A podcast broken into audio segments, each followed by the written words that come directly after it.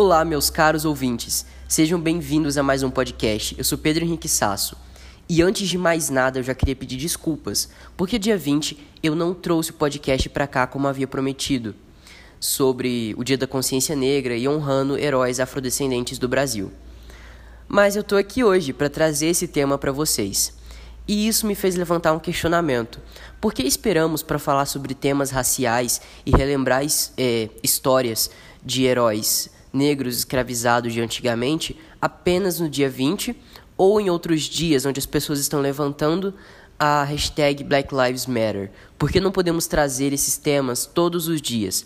Já que todos os dias a sociedade é palco para eventos de preconceito e de racismo.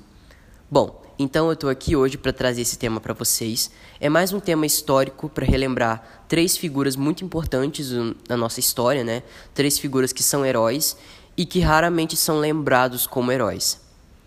Então, sem mais delongas, sejam bem-vindos a esse podcast intitulado de Fugas Negras, Silenciados por Sonhar Liberdade.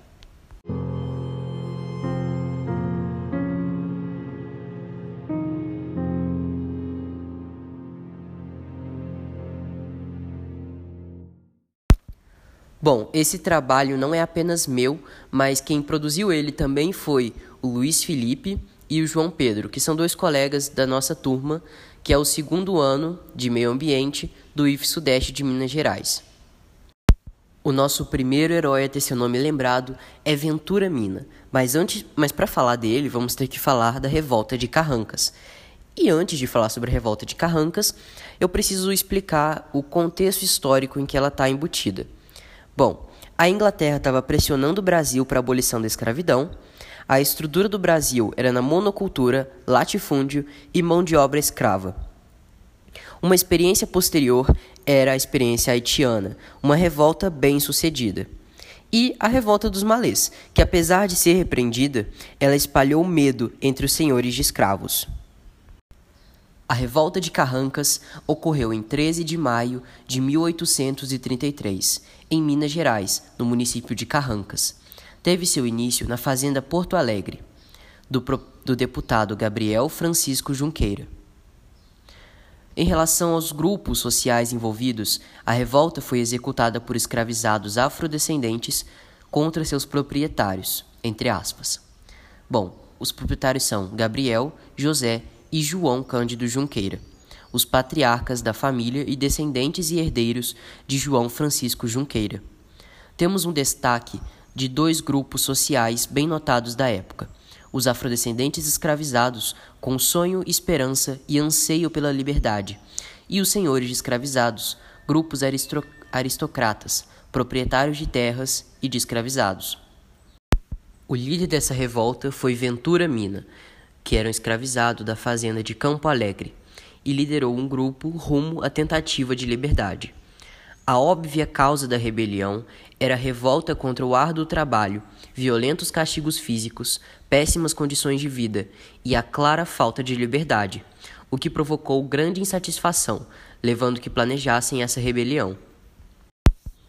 Dentre os objetivos visados pela rebelião de Carrancas, podemos citar a conquista da tão sonhada liberdade, a morte dos patrões proprietários de terra e a posse das fazendas da família Junqueira. Bom, é claro que esse negócio de ter a posse das fazendas eu acho que foi uma coisa exagerada pela história, né, ao longo do tempo. Os escravizados mataram seu patrão e partiram para a fazenda de Bela Cruz, de José Junqueira aonde mataram aonde mais 60 escravizados, perdão, aderiram à rebelião. Houve a morte de homens, mulheres e inclusive de crianças da família Junqueira. Inclusive, incluindo, né, o genro José Junqueira, Manuel José da Costa e duas outras pessoas descritas como de cor. E nunca ficou especificado se essas pessoas são mulatas, pardas, indígenas. E por que elas não aderiram à revolta? E porque elas foram mortas, no caso.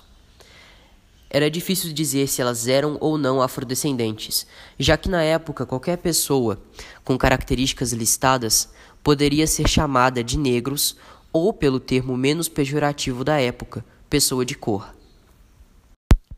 Ao partirem para a fazenda Bom Jardim, de João Cândido, que foi alertado sobre a revolta e organizou a resistência com funcionários e, escra e escravos de sua devida confiança. E o grupo foi repreendido. No meio da revolta, foi listado a morte de cinco escravizados e nove brancos. Eu tentei pesquisar e não achei o resultado para quais dos grupos a morte das duas pessoas de cor foi contabilizada. Houve ainda 17 rebeldes condenados à forca. Um deles, Antônio Rezende, executou a pena de seus companheiros. Por fim, essa revolta resultou na Lei de número 4 de junho de 1835, que decreta que apenas devem ser punidos os escravos que matassem, ferirem, ofenderem ou quer dizer, ou ofenderem fisicamente seus senhores. Não é preciso ter uma análise profunda de história para pensarmos que essa lei foi seguida mais como uma orientação do que de fato uma lei. A próxima é a Revolta de Manuel Congo, ou, como eu prefiro, como eu prefiro chamar, Revolta de Vassouras. Essa revolta aconteceu em novembro de 1830, no contexto do sistema imperial escravista e da produção cafeira. Ocorreu em Pate dos Alferes, no Rio de Janeiro, no atual município de Vassouras, que na época era a capital do café. Dentre os grupos sociais envolvidos, podemos citar mais de 500 afrodescendentes escravizados, incluindo escravas domésticas da Casa Grande o proprietário de terras, Manuel Francisco Xavier, e ainda a participação de outro grupo, a Força de Segurança Pública, representada pelo Coronel Lacerda, e um tenente que futuramente seria conhecido como Duque de Caxias. Os líderes dessa revolta foram Manuel Congo e Mariana Crioula, infelizmente pouco lembrados, mas ambos foram homenageados em 2010, sendo considerados heróis atualmente. A causa mais óbvia da rebelião era a própria escravidão, mas o que impulsionou ainda mais foi a morte de Camilo Sapateiro, um dos escravizados da, pro da propriedade de Manuel Francisco. O objetivo do grupo de revoltos era a formação de um quilombo na mata, onde estariam livres das torturas e da escravidão. Desejavam o fim da instituição, consolidar o autogoverno e resistir ao seu, ao seu opressor, proprietário de fazendas Maravilha e Freguesia. Os escravizados foram capturados e repreendidos pelo coronel Lacerda. O líder da rebelião, Manuel Congo, foi o único mandado para a forca. Mariana Crioula e os outros escravizados foram condenados a 650 chibatadas por 13 dias e ao uso de gargantilhas.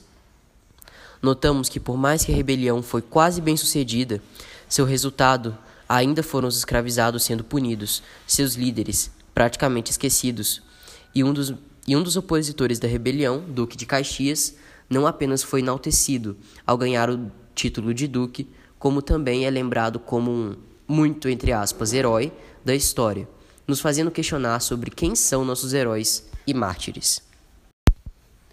Eu dedico então esse podcast a essas pessoas, esses três heróis da nossa história e que muitas vezes são esquecidos e não são lembrados como devem ser lembrados.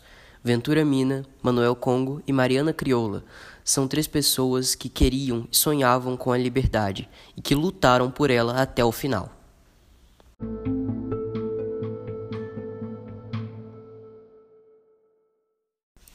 Muito obrigado por me ouvirem até aqui. Se gostaram, é, compartilhem esse episódio com algum colega seu que queira aprender sobre a revolta de Carrancas, a revolta de Vassouras. É, e até o próximo podcast. Tchau!